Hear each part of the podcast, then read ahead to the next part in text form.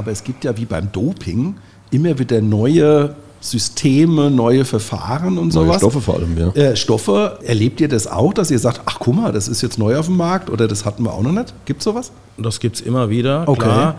Äh, insoweit ist es wie beim Doping, man ist immer ein bisschen hinten dran. ja. Hier ist wieder einmal eins, der Weinpodcast der VRM. Mit außergewöhnlichen Gästen und außergewöhnlichen Themen. Unter anderem haben wir dabei Wine and Crime, Wein weiblich und Wein in der Gastronomie. Jeden Freitag 16 Uhr einschalten. Guten Tag, liebe ZuhörerInnen. Hier ist Wein mal eins. Es begrüßen Sie wieder der Tom Ehlke und der René Hart, also ich. Tom, heute geht es um das Thema Wine und Crime. Ich habe es mhm. absichtlich mal ein bisschen reißerischer gehalten. Allerdings. Ja, aber wir wollen es heute ja auch mal so richtig spannend machen. Es geht um die deutschen Weingesetze, trockenes Thema, aber was dahinter ist und wie es kontrolliert wird, ist schon ziemlich spannend. Dazu aber später mehr. Wir haben wie immer einen Fachmann, wenn nicht den Fachmann zu diesem Thema eingeladen. Ja, und es ist ein Fachmann, äh, so viel darf ich vielleicht spoilern, den wir beide schon sehr lange kennen. Ja. Und deshalb werden wir ihn auch duzen und er uns auch. Ja. Genau, bevor es denn spannend wird mit äh, Wine and Crime, ist es wie immer die Juristerei. Erst kommen die Paragraphen und wir hatten ja schon mal äh, eine Folge dazu. Die erste nachgewiesene Erwähnung von Regeln gab es bereits unter dem römischen Kaiser Domitian, der im Jahr 92 einen Erlass verhängte, in dem es Provinzen außerhalb Italiens, also dem heutigen Italien, verboten war, Rebstöcke anzupflanzen. Bestehende Anlagen wurden gerodet. Aha. 280 äh, nach Christus hob Kaiser Probus dieses Verbot auf und somit konnten alle Gallier, Briten und Spanier eigene Reben besitzen und Wein anbauen. Ja, äh, zum Glück, stell dir mal vor, das wäre so geblieben. Also nichts gegen italienischen Wein. Aber nur wollte ich ihn auch nicht trinken müssen. Und nun aufgepasst, ihr Biertrinker, mit eurem Reinheitsgebot von 1516, bereits 1498 auf dem Reichstag des Heiligen Römischen Reichs deutscher Nation zu Freiburg, Aha. wurde die erste Ordnung und Satzung über den Wein durch Kaiser Maximilian I. erlassen. Weinfälschungen sollten dadurch vermieden werden. Biertrinker, gut aufgepasst, ihr musstet also noch 18 Jahre länger gepanschtes Zeug trinken. Okay, ich hoffe jetzt nicht, dass die deutschen Bierbrauer deine Adresse kennen und wissen, wo dein Haus wohnt, aber okay, sehr gut, denn der Maximilian I. muss man also quasi heute noch loben, wobei man sagen muss, dass die Reichsweinordnung nicht gleich in allen Territorialstaaten umgesetzt werden konnte. Als Beleg dazu sei ein Hinweis von Reichsweinrevisor, sowas gab es damals, ja. Hans Schüling genannt, der der Stadt Esslingen damals attestierte, dass die Esslinger das kaiserliche Gebot bisher freventlich verachtet und demselben nicht Folge leisteten. Ja, die Esslinger wieder. Absoluter Skandal. Und damals gab es aber auch schon Strafen für Panschen und mit Wasserstrecken. Sinn war, wie du schon gesagt hast, eigentlich die Reinhaltung des Weins. Das wird heute noch alle Naturweinproduzenten aufhorchen lassen. Und Achtung, die Deklaration mit Schwefel. Mhm. Da wird es wohl ab und an vorher mal relativ dicke Köpfe gegeben haben. Als Strafe winkte das Ausschütten des Weins und pro Eimer gepanschten Weins eine Geldstrafe von einem Gulden. Was damals echt viel Geld war, lag doch das Einkommen eines Fünf-Personen-Haushaltes bei 60 bis 80 Gulden. Kleinere Handwerker hatten sogar deutlich weniger, also relativ drakonisch. Das muss man schon sagen. Ein Eimer Wasser äh, wegschütten oder also okay oder ein Eimer Wein wegschütten. ja, Wein. Ja, ja, Und um es nun rund zu machen, lieber René, ab 1882 wurde dann auf föderaler Ebene immer wieder Weingesetze in Deutschland erlassen. 1909 zum Beispiel die erste gesetzliche Definition von Wein. Neuregelung der Weinverbesserung, Abtrennung der Weinkontrolle von der Lebensmittelkontrolle. Da gab es auch die Einführung von Buchführungspflichten der Winzer, es wurden auch bestimmte Anbaugebiete festgelegt. Und dann, 1969, da kannst du dich sicherlich noch gut dran erinnern, René, da warst du drei Jahre alt. Richtig. Äh, wurden dann drei Güteklassen für Wein eingeführt: Tischwein, Qualitätswein, Qualitätswein mit Prädikat. Die Güteklassen bestimmten sich nach den Öxlergraden äh, oder der Qualitätswein wird amtlich, chemisch und sensorisch geprüft und er erhält eine amtliche Prüfungsnummer. Seit 1969 gab es das mit dem deutschen Weingesetz. Cool, ja. Und die letzte große Änderung, die hatten wir 2021. unter der Ministerin Klöckner, das war eine gravierende Änderung auch, für die Qualität deutscher Weine ist zukünftig entscheidend, woher die Trauben stammen. Äh, denn Wein ist ein äh, geschmackliches Spiegelbild seiner Herkunft.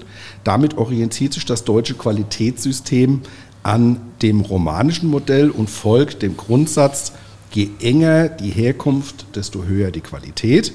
Der Grundgedanke dafür ist, dass die Charakteristik eines Weins in besonderer Weise von seiner Herkunft und dem Terroir bestimmt wird, auf dem die Reben wachsen.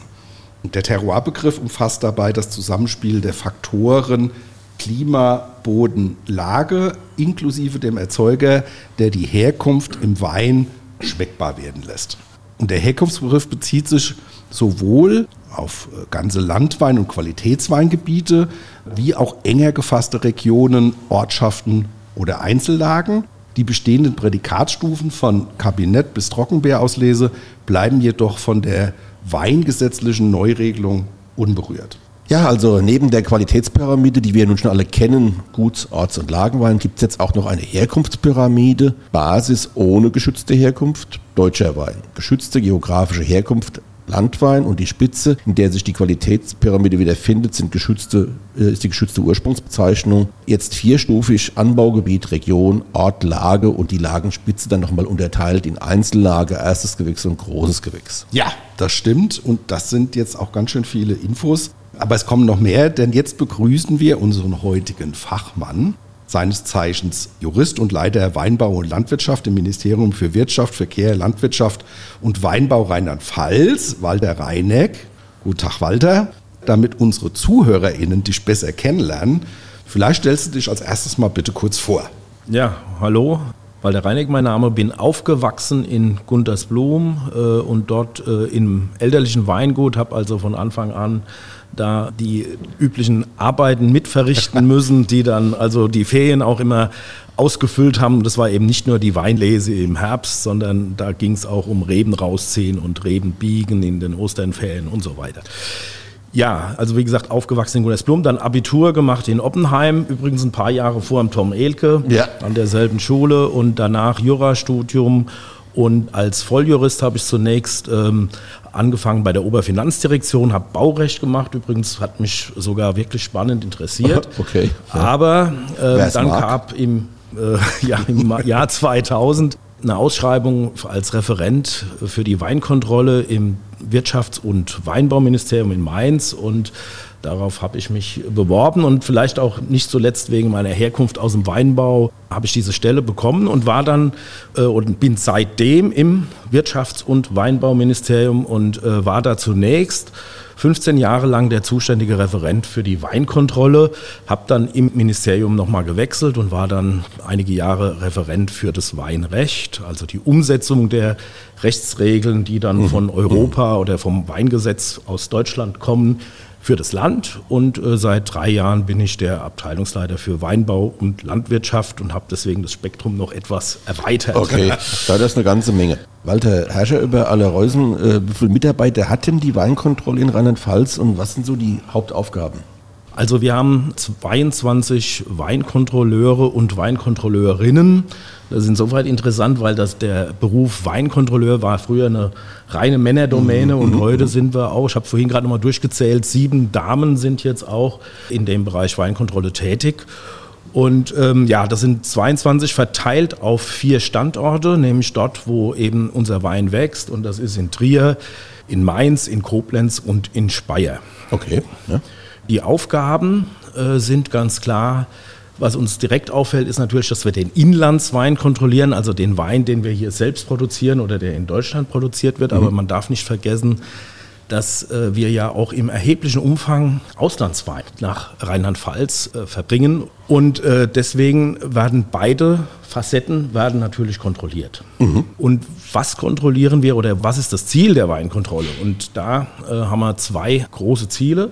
Das erste ist Verbraucherschutz. Ne? Wir wollen Sie, dass keiner Zuhörer, krank wird. Ja, ja, genau. Zuhörer und Zuhörerinnen wollen schützen.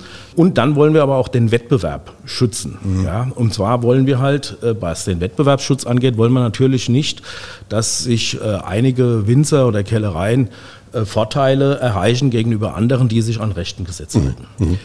Was das Thema Verbraucherschutz angeht, da würde ich gerne noch mal ein bisschen differenzieren, weil das hat nämlich verschiedene Facetten. Ja, da haben wir nämlich ja. einmal den gesundheitlichen Verbraucherschutz, das bedeutet, ist da was im Wein drin, was uns irgendwie gefährden kann, was, mhm. äh, ja, was Ethanol, der uns blind mhm. macht oder ja, Glykol. Ja, Glykol, ja, das war ein großes Ding 1985. Mhm. Da möchte ich gerade mal voranstellen, da habe ich eigentlich die ganze, die beste Nachricht für alle Zuhörer. Da braucht man sich keine Sorgen zu machen, dass wir gesundheitliche Gefährdungen im Wein haben das kommt so gut wie nicht vor. Da braucht man keine Sorgen zu haben. Da muss man auch sehen, dass da die Weinwirtschaft sehr sensibel ist mit dem Thema und sowas wie Glykolskandal das würde ich mal unterstellen, käme so schnell nicht wieder vor. Diese Hoffnung habe ich. Dann haben wir nebenbei aber noch den zweiten Aspekt, das ist der wirtschaftliche Verbraucherschutz. Und da geht es halt darum, sind die Bezeichnungen korrekt, sind die. Rebsorten richtig, die zum Beispiel da draufstehen. Weil natürlich besteht auch ein Interesse dran, an Wein äh, viel Geld zu verdienen. Ja. Und da gab es ja schon. Ist der Eiswein auch Eiswein? Zum Beispiel, da ja. kommen wir vielleicht auch noch drauf. Ja. ja. aber das ist interessant. Man denkt ja immer, äh, Weinkontrolle kümmert sich nur um das, was im Keller liegt, aber tatsächlich kümmert ihr euch auch um tatsächlich, was auf dem Etikett steht. Natürlich, so, genau. Das also, ist ja das, was man dann sagt, stimmt das Produkt mit dem überein, was draußen draufsteht. Genau. So. Und da als Laie muss man dann mal sagen, wie sieht denn so eine Kontrolle konkret aus? Wie muss ich mir das denn vorstellen? Also da müssen wir unterscheiden. Ähm, mache ich jetzt eine Kontrolle im Keller oder im Lebensmitteleinzelhandel. Im Lebensmitteleinzelhandel, da ist es so, da tritt der Kontrolleur, ist meistens ein Lebensmittelkontrolleur mit dem Weinkontrolleur, betrifft den Betrieb und mhm. äh, betrifft das Geschäft und sucht sich bestimmte Flaschen aus. Da hat man ja ungefähr eine Vorstellung, was ein Risiko sein könnte und da werden Proben entnommen. Bei uns, wie wir es uns jetzt so im Anbaugebiet vorstellen, da ist es so, da kommt der Kontrolleur, äh, sag ich mal, in den Betrieb, der guckt sich zuerst mal diese Kellerbuchführung an. Und da trifft er eine Vorauswahl und überlegt, wo könnten Risiken sein.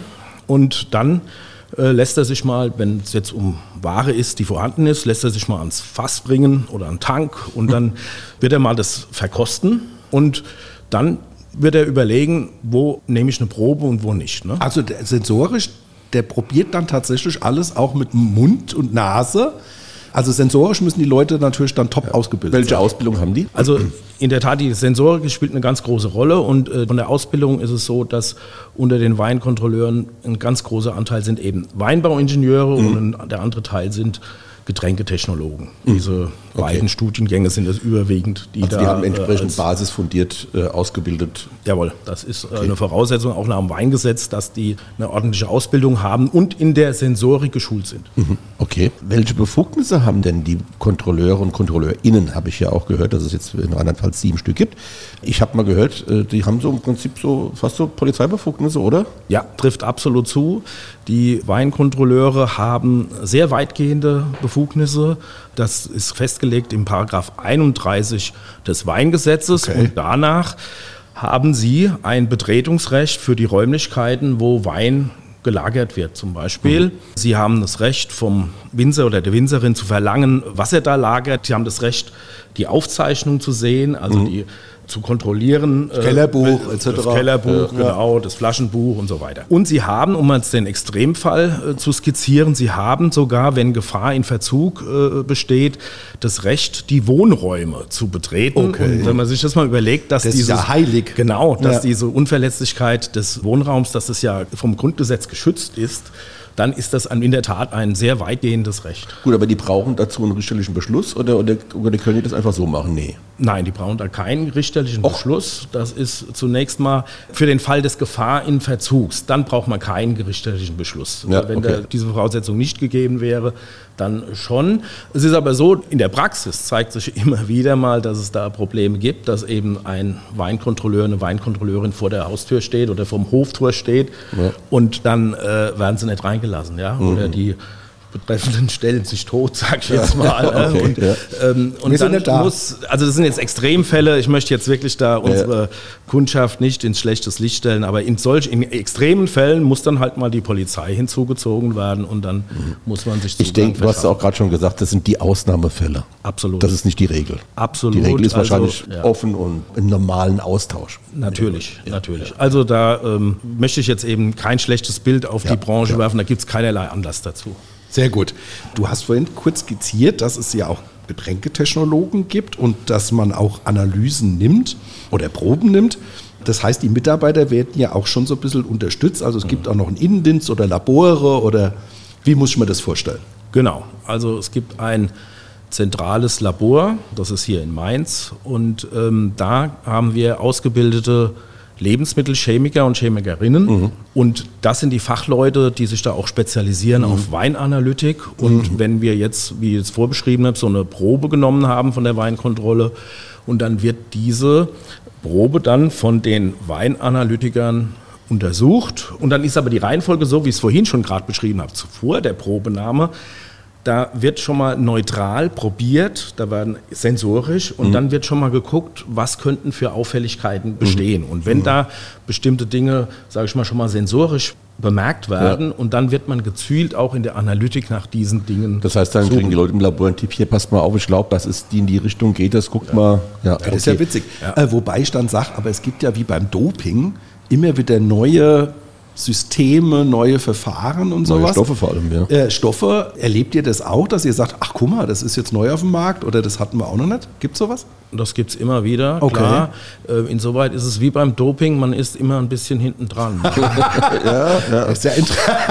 ja. Aber das macht es ja auch gerade spannend dann zu sagen, weil es ist ja schon, äh, man muss ja schon so ein bisschen ja. auch dann in den Fällen, oder in den Einzelfällen, die es ja tatsächlich, das ist ja, sind ja, aber da gibt es ja schon gewiefte Leute, die das anscheinend ähm, dann doch immer vorantreiben. Ja? ja, und das Ergebnis ist ja dann, äh, was wir jetzt gerade gesprochen haben, äh, das sind ja Unregelmäßigkeiten und diese Unregelmäßigkeiten, die sind ja im Zweifelsfall oder im Extremfall auch illegal. Welche Strafen drohen da? Von wo bis wo geht das denn?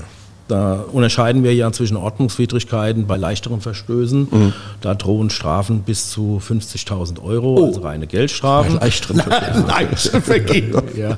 ja gut, aber wenn es jetzt richtig ernst wird und dann ist eben nicht nur eine Straftat nach dem Weingesetz gegeben, da ist häufig auch noch ein Betrug gegeben mhm. und dann mhm. ist die Strafandrohung bis zu fünf Jahre und in besonders schweren Fällen, dann können es sogar zehn Jahre sein. Aber nochmal, da bin ich bei meinem Eingangsstatement, ja. das kommt extrem selten vor. Mhm. Ähm, Zum Glück. Braucht man sich keine großen Sorgen zu machen als Verbraucher. Eben darum geht es ja auch. Diese Folge, die wir jetzt machen, liebe HörerInnen, unsere Motivation war nicht, Sie zu verunsichern, sondern einfach mal zu erzählen, was die Weinkontrolle so macht. Und das ist eben das sind wenige Fälle, aber es gibt sie halt. Ja, ja. aber deswegen gibt es ja auch die Weinkontrolle, ja, genau. weil es immer wieder Fälle gibt, wo das jemand halt genau. nicht so arbeitet, wie er arbeiten sollte. Ja. Aber das ist in jeder Branche so. Ja, wir haben, genau reden so hier jetzt von Millionen von Winzern.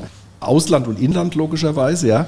Das, was auf den Markt gebracht wird, das kennen wir aus anderen Branchen mit Eiern, mit Olivenöl und, und, und. Mhm. Deswegen ist es gut, dass es Menschen gibt, die ein Auge drauf haben. Und wie du schon gesagt hast, der Verbraucherschutz steht an oberster Stelle. Und ich finde es schon gut, dass ich als Verbraucher da auch so ein Stück weit geschützt Ja, absolut. Werde. Aber Statistik, mich würde es mal interessieren, wie viele Vergehen hat man denn so 2020, 2021, was hat aufgedeckt? Und da gibt es ja dann auch Unterschiede, wie du schon gesagt hast, Etikettenfehler oder ja, das würde unsere HörerInnen, glaube ich, schon mal interessieren, dass man sagt, was äh, habt ihr da gefunden? Also wir haben, wenn ich die Statistik von äh, 2020 heranziehe, da haben wir ungefähr 3800 Proben genommen und davon wurden 320 beanstandet. Okay. Also das wäre in der Prozentzahl ungefähr 8,5 Prozent. Mhm, mhm, mhm, und dazu muss man jetzt aber sagen, dass natürlich dieser Prozentsatz hoch ist, weil wir natürlich risikoorientiert Proben nehmen und mhm, kontrollieren. Wie dargestellt wird der Kontrolleur sich genau überlegen, welche Probe er da zieht. Und er hat, äh, wir machen das ja nicht zum Spaß, sondern ja. wir wollen natürlich ähm, äh, abschreckend äh, und deswegen äh, sucht man sich die mit dem größeren Risiko aus und dann ist halt auch die Wahrscheinlichkeit größer, dass man Treffer. Findet, ja. Mm, okay. Ja. Ah, das ist interessant. Kann man das sagen, wo ihr dann drauf guckt? Oder verraten wir dann äh, vielleicht äh, Menschen, die. Nein, okay. das ist alles, das ist ja alles frei zugänglich. Also der Bericht des Landesuntersuchungsamtes ist im Internet abrufbar und da sieht man, worauf wir gucken. Und das sind, ich sag mal, die Klassiker sind natürlich äh, die Rebsorten, ob das stimmt. Ne? Mhm. Oder halt, wo leichten Fehler passiert, ist der Alkoholgehalt. Wenn man mal bei so mhm. Bezeichnungsrechtsveranstaltungen ja, guckt, der Alkoholgehalt, der äh, ist schnell mal daneben okay. und äh, das kann halt mal passieren bei der Analyse. Es kann auch mal ein bisschen geschludert worden sein mhm. oder so. Also da ist schnell was drin. Wenn es jetzt weitergeht um Frage, was gibt es denn so an Verfälschung, dann ist es so, dass da nach wie vor wir natürlich stark gucken nach den Klassikern. Die Klassikern sind ähm, Zucker, mhm. bei äh, Prädikatswein mhm. ja nicht erlaubt. Angereichert. Ja. Oder halt äh, Wasser. Ja, das haben wir, mhm. das ist schon Thema Wasser ist jetzt ähm, weniger ein Problem hier, ich sag mal weniger ein Problem des Inlandsweines, aber wir haben natürlich günstige Einkäufe auch aus Südeuropa. Und da ist es natürlich schon bei Preisen, die da manchmal sehr, mhm. sehr weit tief sind, dann ist natürlich schon ein Geschäft, wenn da 10, 20 Prozent Wasser in so einem Wein drin sind. und da ihr das aber von der Kontrolle wisst und da wisst ihr auch, wo ihr gucken müsst, oder? Ja, genau. Gibt's natürlich eine gewisse Erfahrung. Wir haben ja eine sehr hohe Sicherheit, was das angeht. Ähm, vielleicht auch aufgrund der großen Probleme, die da in den 70er und 80er mhm. Jahren wird mhm. ja jeder lose Wein mit einem Begleitpapier hierher verbracht und in diesem Begleitpapier sind wesentliche Angaben über den Wein vorhanden. Und dann fällt natürlich auf, wenn jetzt zum Beispiel so diese niedrig alkoholischen Weine mhm. und äh, wenn die daher verbracht werden, die man und dann äh, wird halt eben sensorisch probiert und wenn dann auffällt, der schmeckt wässrig und dünn mhm. und dann guckt man danach und macht da so eine Isotopenuntersuchung und findet dann auch hier und da mal mhm. einen Treffer. Ist das so, dass beispielsweise eine falsche Angabe beim Alkoholgehalt, ist das eher so eine Ordnungswidrigkeit, die da geahndet wird? Und ist ein Strecken mit Wasser oder ein Versetzen mit Zucker nicht dann schon eine Kategorie oben drüber? Auf jeden Fall. Hast du genau ja. richtig schon so eingeordnet. So ein Fehler im Bezeichnungsrecht ist ja. natürlich auch schon ein Verstoß, ja. der regelmäßig schon geahndet wird. Aber so eine massive Verfälschung, wie jetzt zum Beispiel Wasserzusatz, die ist natürlich eine Straftat und mhm. wird auch äh, dann, wenn man der Leute Herr wird, wird es auch stark bestraft. Das Problem ist leider natürlich, ähm, die Straftaten fanden ja dann regelmäßig nicht bei unseren Kellereien mhm. statt in Deutschland, sondern im, Ausland. Ausland. Ja. Und da gibt es einen Austausch zwischen den europäischen Behörden und dann sind aber halt andere Behörden zuständig, um das durchzusetzen. Ja, als aufmerksamer und begeisterter Krimi-Gucker und habe ja selbst auch schon einen Krimi geschrieben, weiß man ja, dass man so an die kleineren Fische, an die Transportleute und so weiter, die den Wein dann hierher bringen, an die kommt man ja irgendwie dran, aber dass es immer ein Problem ist, an die Hinterleute dran zu kommen. Ist das da ähnlich? Ja, wobei ich jetzt aber nochmal laienhaft dann fragen muss, es muss ja irgendjemand das Zeug importieren. Also es gibt jemanden, der es exportiert aus seinem Heimatland und jemand, der es importieren will. Ähm, da muss ich jetzt kritisch fragen, hat der die Ware vorher nicht probiert? Da geht es ja schon um ein paar tausend Liter meistens, oder? Wenn die im Tanklastzug oder per Schiff oder sonst wie kommen. Der wird sie in der Regelfall nicht probiert haben. Ne? Mhm. Aber was natürlich unsere Kellereien auf jeden Fall machen, die machen Eingangsproben und mhm. untersuchen das und da wird auch sorgfältig gearbeitet. Mhm. Natürlich äh, gucken die sich das an, aber wir gucken da nochmal drüber und dann fällt das eine oder andere schon auf. Okay. Ich habe noch eine Frage. Ja? Wie erfindungsreich sind denn solche Menschen? Du hast es vorhin gesagt, wie beim Doping. Da gibt es schon immer wieder mal neue Ideen. Aber es gibt auch eben viele Klassiker und zu den Klassikern gehört ähm, der Glycerinzusatz. Mhm. Ähm, haben wir immer noch? Ja, also das gibt es, aber ich will gerade mal die Zahlen sagen. Das sind jetzt im Jahr 2020 waren das drei Fälle. Und das sind dann mhm. alle aus dem Auslandsweinbereich. Mhm. Dieses Glycerinzusatz dient ja den zu, den, dazu, den Wein ein bisschen fülliger zu mhm. machen und dem mehr Körper ja. zu geben. Äh, das passiert da mal. Was uns mal äh, beschäftigt hat, sehr stark, und äh, das hat mich dann bei der Statistik dann doch ein bisschen erstaunt, dass es nach wie vor immer wieder vorkommt, das ist der Aromazusatz. Also das, ja, das war also ich ungefähr vor 20 Jahren, da kamen wir, kamen doch gerade auch unsere äh, Uli Fischer in Neustadt mit seinem mhm. Aromarad. Ähm, ja, genau. Und danach haben sich doch einige Erzeuger dann orientiert und haben gedacht, naja, dann muss mein Riesling halt ein bisschen mehr nach Aprikose und Pfirsich schmecken. ja. Und ähm, da gab es auch damals durchaus spektakuläre Sprachverfahren an ähm, einige kleineren. Mit Aromen versetzt, mit künstlichen ja. Aromen. Ja. Wurden künstliche Aromen dazu gesetzt, um den Wein eben attraktiver, äh, aromatischer zu machen. Ne? Und das ist aber, ich kann es keinem empfehlen, weil das kann man relativ gut analysieren. Mhm. Und wir haben da auch übrigens auch Kontrolleurinnen und Kontrolleure, die da sehr sensibel drauf sind, weil eben diese künstlichen Aromen wirklich mhm. eben doch auch sich etwas, schmecken. genau, etwas sich unterscheiden von den natürlichen Aromen. Und ja. Äh, Walter, äh, du bist jetzt noch eine ganze Reihe von Jahren da drin gewesen in dieser Weinkontrolle äh, und hattest da auch den Hut auf. Wenn du mal so zurückblickst, ein bisschen Butter bei die Fische, was sind denn so die spektakulärsten Fälle in, äh, in deiner Zeit gewesen? Also da hast du vorhin schon ungewollt das Stichwort gegeben. Das waren schon die Fälle, die mich am meisten beschäftigt haben. Das waren die Eisweinfälle. Die Eisweingeschichten, ja. Das war im Jahr, also das war der Jahrgang 2011 und das war schon bezeichnend. Der wurde 2012 geerntet, weil es halt sehr spät kalt wurde. Ja. Es wurde dann erst am 16., 17. Januar kalt und ich habe dann abends Fernsehen gesehen und dann wurde die Eisweinlese gezeigt und dann wurde die angeblich gefrorenen Trauben wurden in die Kälte geschüttet, aber es, es lief schon der Saft herab. Mhm. Ja, und Was bei Eiswein nicht geht, weil das genau. Lesegut, liebe HörerInnen, muss gefroren sein. Ja. Genau. Die Weinkontrolle hat da sehr umfangreich beanstandet und es waren aber sehr aufwendige Verfahren, weil äh, wir eben mit den Kontrollen nicht vor, also zu spät kamen häufig. Mhm. Ne, war nicht vor Ort, man war nur bei einigen vor Ort und dann wurde das halt äh, vor die Verwaltungsgerichte getragen und bis vor das Oberverwaltungsgericht. Das war, wie gesagt, eine ganz mhm. ziemlich lange und heikle Geschichte. Aber am Schluss haben die Beanstandungen hier in Rheinhessen alle gehalten und mhm. in, in der Pfalz auch. Stichwort Eiswein aus dem Gefrierfach. War das auch dabei? nee, das gab's nicht. das ist etwas aufwendiger. Also den Fall kennen wir noch nicht. Ja. Auf die Idee kamen zwar bestimmt auch schon welche, aber. Ja, Thomas, jetzt hast du vielleicht da auch. Das Na, das ist, ich habe da so ein Geschäftsmodell. ja. Ja, und nochmal technisch dann so vom Ablauf, bevor wir dann auch nochmal auf die EU, auf das EU-Thema kommen. Ihr stellt was fest, haltet das fest, dokumentiert es und gebt es dann an die Kollegen vom Justizministerium, Nein. Staatsanwaltschaft oder wie muss man es vorstellen? Nein, da sind wir eigentlich nochmal bei einer Frage, wer unterstützt uns noch? Mhm. Und dann ist es also in der Tat so, dass wir da eine Trennung haben. Wir haben dort die Weinkontrolle und die, äh, unsere Weinchemiker, die die Untersuchungen durchführen. Und dann haben wir eben die Aufsichts- und Dienstleistungsdirektion, die die Beanstandungen, ich sag mal, verwaltungstechnisch umsetzt. Und dort wird dann eben geprüft, ist das jetzt eine Ordnungswidrigkeit zum Beispiel, dann wird das selbst dort bearbeitet, oder ist es eine Straftat? Und dann geht das Ganze an die Staatsanwaltschaft in Bad Kreuznach. Da haben wir eine Spezialstaatsanwaltschaft, das ist eine ich sag mal, schon eine sehr sinnvolle Sache, die gilt eben für Straftaten gegen Lebensmittelrecht und Weinrecht. Mhm. Und äh, das ist halt eine sehr hochspezialisierte, komplexe Materie und dafür braucht es auch spezielles Personal. Das heißt, die machen das zentral für Rheinland-Pfalz in Bad Kreuznach? Genau. Und da gibt es eins, zwei, drei, vier Staatsanwälte oder wie muss man sich das vorstellen? Da gibt es vier Staatsanwälte, die sich um dieses Thema, also Lebensmittel und Wein kümmern. Okay. Mhm. Ja, EU, das ist das nächste Thema. Da gab es ja in der letzten Zeit einiges, was durch die Presse ging, unter anderem das Thema auch Warnhinweise auf den Weinflaschen. Da müssen wir vielleicht auch noch mal einen kurzen Exkurs machen. Rheinland-Pfalz ist ja das einzige Bundesland in Deutschland mit einem eigenen Weinbauministerium.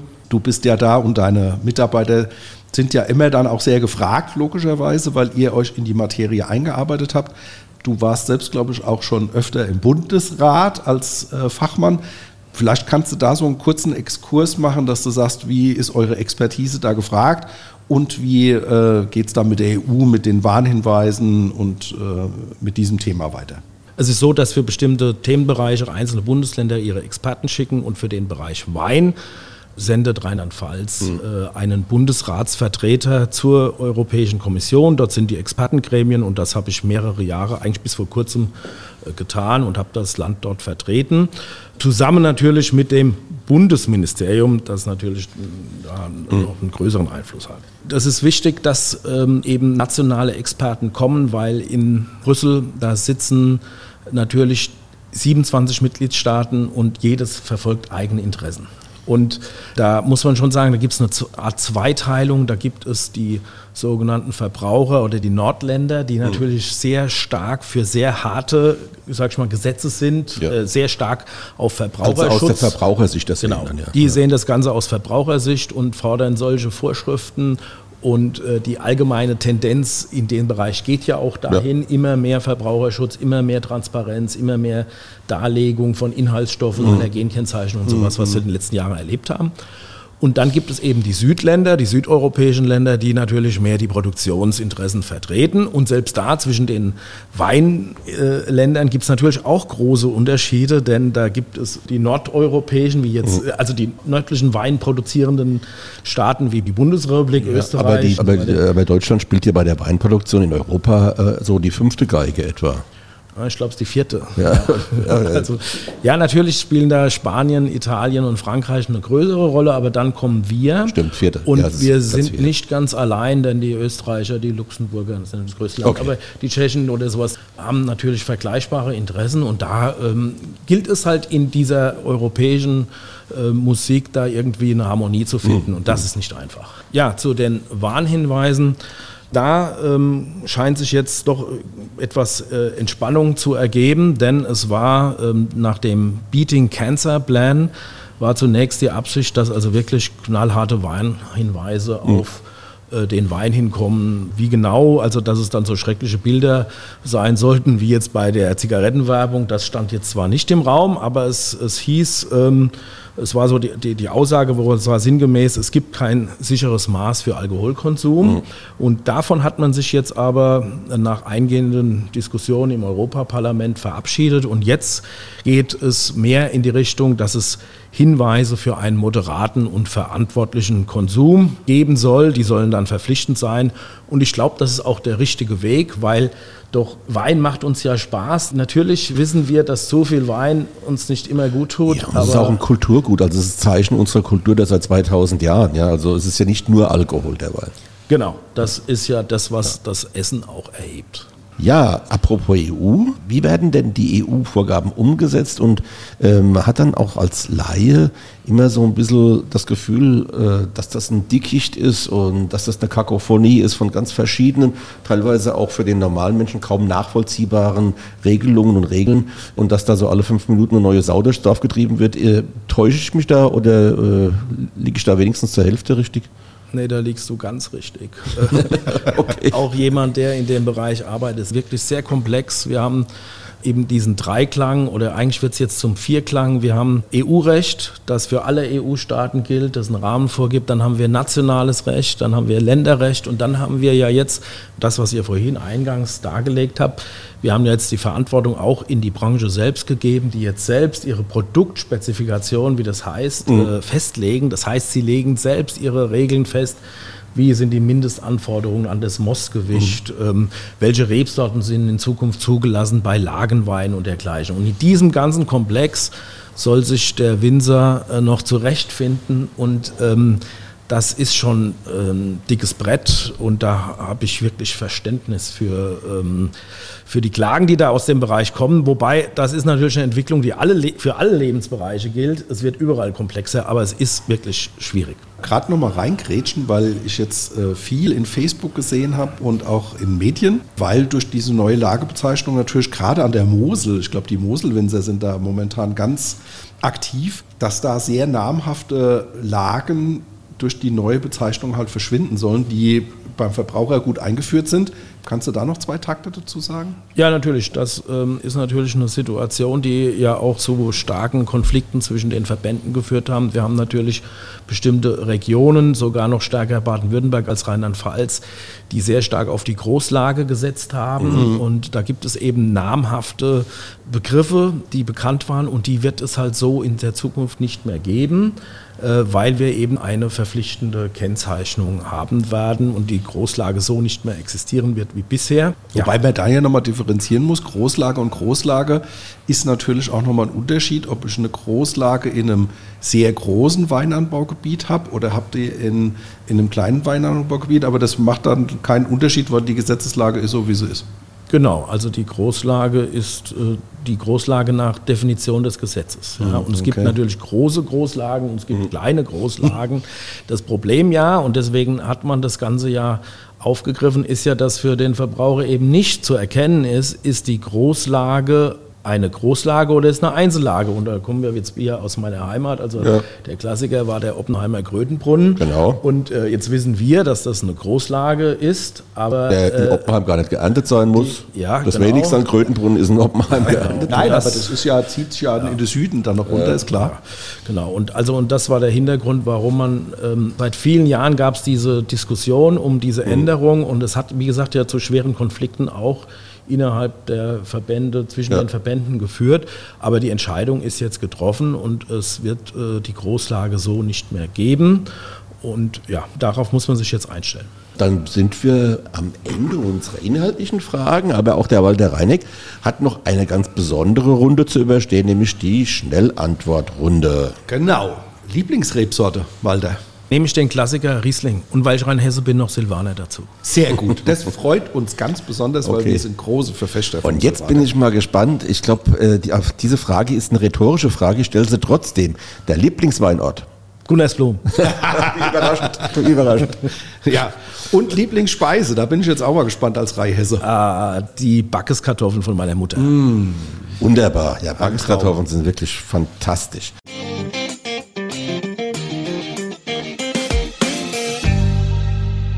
Hier ist sie wieder, wie in jeder Woche, unsere Weinentdeckung für euch. Das ist ja der Weinsinn! Walter, du hast uns heute einen wunderbaren Wein mitgebracht. Welchen und warum genau diesen? Also für mich als Staatsbediensteten war das jetzt keine Frage, dass ich einen von der Oppenheimer Weinbaudomäne mitbringe. Aus, aus dem Staatsweingut. Äh, aus dem Staatsweingut und zwar ein Niersteiner Glöck. Ja, die Niersteiner Glöck ist die älteste urkundlich erwähnte Weinlage 742 erwähnt erstmals. Und ähm, ich habe mitgebracht einen süßen Wein. Also ich gebe zu, ich trinke selbst natürlich sehr stark äh, oder sehr oft trocken, aber eine seiner größten Vorzüge ist eben Weine mit Restsüße zu produzieren. Und das bringt diese Niersteiner Glöck äh, wunderbar zum Ausdruck.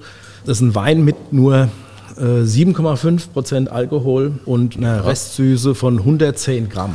Ui. Also wunderbarer gelbfruchtiger Wein, sag ich mal, 40, tropisch. Mhm. Und er hat keine Fäulnis gehabt, schmeckt man, keine Botrytis, sondern so eine ganz intensive Süße. Da merkt man schon wieder die Weinkontrolle, der hat alles, äh, ja, alles aber erfasst. Auch, aber auch die ja. weinbauliche Basis im Elternhaus. ja, der Walter kommt aus einem Weinbaubetrieb. Er funkelt uns im Glas schon mal schön an. Ja, wunderbar. Zum Wohl, wir stoßen mal an. Ja, wir stoßen mal an. Ja.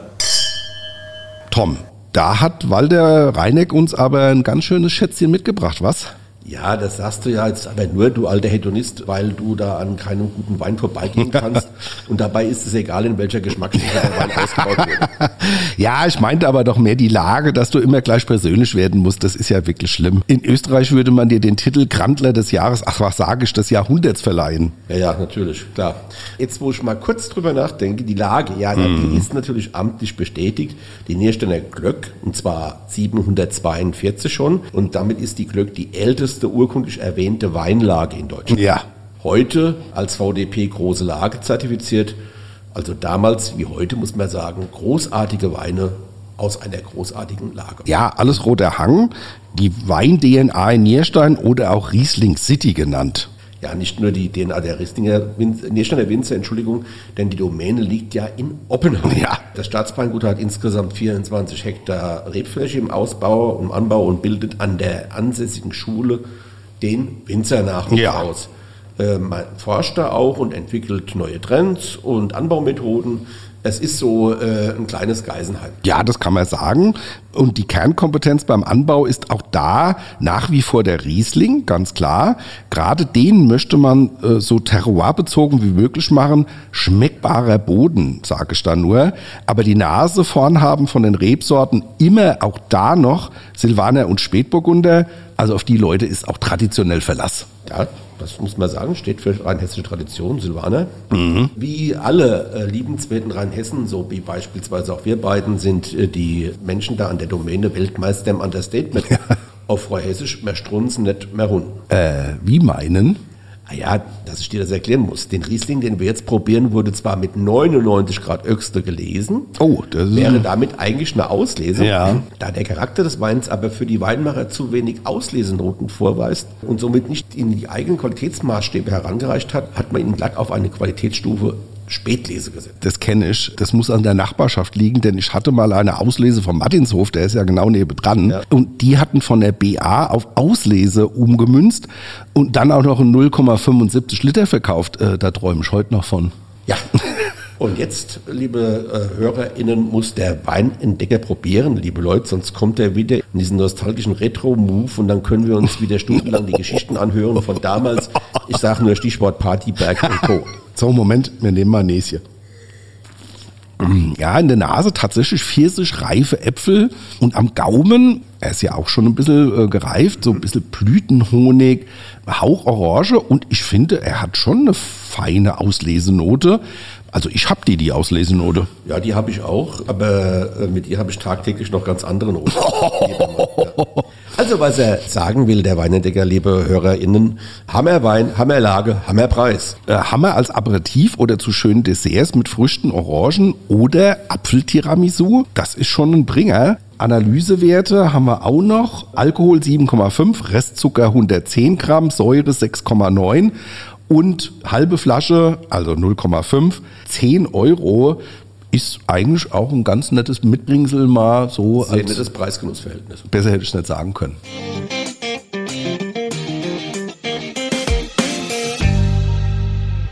Tom, Wein ist ja wirklich zum Big Business geworden und die besten Weine der Welt werden durchaus auch gefälscht. Ja. In Sour Grapes, einer Netflix-Dokumentation, kann man den spektakulärsten Fall des letzten Jahrzehnts sehen. Da ist ein Indonesier aufgefallen, Rudi Kurniawan wurde 2013 in den USA zu einer Haftstrafe von zehn Jahren verurteilt, weil er nachweislich namhafte Bordeaux-Weine gefälscht hat. Ja, ich habe die Dokumentation auch gesehen. Ich habe da mit offenem Mund vor dem Fernsehen gesessen. Also ich auch. Das äh, FBI entdeckte 2012 in der Küche seiner Wohnung in Los Angeles gefälschte Etiketten der seltensten Bordeaux-Weine Stempel, seltenen französischen Wachs zum Versiegeln der Flaschen und anderes verfängliches Material. Ja, Wahnsinn. Ich habe es auch gesehen und ich kann es euch nur empfehlen, liebe ZuhörerInnen. Ich glaube, sie ist noch geschaltet. Ansonsten müsst ihr euch das irgendwie mal als DVD oder sowas richtig spektakulär, denn in seiner Glanzzeit ließ Dr. Conti, so der Spitzname, weil er eine besondere Leidenschaft für die raren Weine der Domain de la Romane Conti hatte. Ihr erinnert euch, der Tom ja. ist mir dieses Jahr an Weihnachten noch eine Flasche schuldig. Ja, eine äh, Magnum von Conti. Genau. Also Spaß beiseite. 2006 hat er über namhafte Auktionshäuser Weine im Wert von 34 Millionen Dollar versteigert. Eine weitere Versteigerung brachte 24,7 Millionen ein. Er galt bis dahin als ausgewiesener Kenner und hunderte Leute aus der Weinbranche sind auf ihn hereingefallen. Und erst ein Winzer, und jetzt kommt's, aus dem Bordeaux meldete dann Zweifel an, dass die Weine aus Korniawans, äh, nee, aus, aus seiner eigenen Produktion stammen können. Und so kann man dem Fälscher dann auf die Spur. Angeblich soll Rudi Korniawan auch selbst Mischungen hergestellt haben, das muss man sich mal überlegen, äh, die dem ja. Originalgeschmack äh, der Weine ziemlich ähnlich waren. Und da geht es jetzt nicht um irgendeinen Wein aus dem Supermarkt, da geht es um die großen Bordeaux-Chateaus. Mhm. Ja, da kostet die Flasche 2000 äh, Euro oder so. Also eine Nase und ein Züngelchen muss dieser Herr auf jeden Fall gehabt ja, haben. Ja, der war in der Weinszene schon ziemlich populär, ist auch auf allen Versteigerungen aufgetaucht, auf allen Verkostungen und sowas. Man muss sich das jetzt vorstellen, der hat es ja jetzt nicht aus Material gemacht, das er neu produziert hat, sondern wahrscheinlich tatsächlich auch aus älteren Bordeaux-Jahrgängen von anderen Chateaus oder sonst wie mhm. und hat dann angefangen zu mischen. Naja, das FBI gab damals an, dass bis zu 12.000 Flaschen gefälschte Weine aus seinem Besitz verkauft wurden. Man geht also davon aus, dass noch einiges an Fälschungen in diversen privaten Kellern lagert. Und 2021 wurde er von den USA nach Indonesien, äh, nach Indonesien abgeschoben, nachdem er bis 2020 sieben Jahre seiner Haftzeit abgesessen hatte. Ja, René, es bleibt dann also schon spannend, ob der fachkundige Fälscher jetzt nicht irgendwo bei einer namhaften Agentur als Fachmann wieder auftaucht. Man kennt das durchaus ja auch von Hackern, die dann von staatlichen Stellen rekrutiert werden, weil sie einfach zu gut sind, um sie nicht unter Kontrolle zu haben. Ja genau so ist es. Also, das ist ein Fall, der mich auch fassungslos gemacht hat. Und die Dokumentation, wie gesagt, ist sehr cool. Unbedingt mal reinschauen. Tom, heute war echt. Also Wine and Crime hatten wir schon. Das ja, kann man Wine schon so sagen. Da hast du nicht so viel gut. versprochen. Ja. War sehr schön. Und ich finde, der Walter Reinecker, das, dieses doch teilweise schon trockene Thema, weil da geht es ja auch mehr um juristische Dinge, super gut dargestellt, auch sehr nachvollziehbar. Ich für meinen Teil habe da was äh, gelernt, nehme auch was mit nach Hause. Ich auch, ja. Bevor wir jetzt ähm, beide mal wieder Tschüss sagen, kommt wieder mein Spruch. Äh, liebe HörerInnen, wenn ihr Fragen oder Anregungen habt, gerne unter weinmal1.vrm.de. Genau, und ansonsten hören wir uns nächste Woche. Macht es gut. Tschüss. Weinmal 1 ist eine Produktion der VRM von Allgemeiner Zeitung, Wiesbadener Kurier, Echo Online und Mittelhessen.de. Redaktion Thomas Elke und René Hart. Produktion Theresa Eickhoff. Ihr erreicht uns per Mail an audio.vrm.de.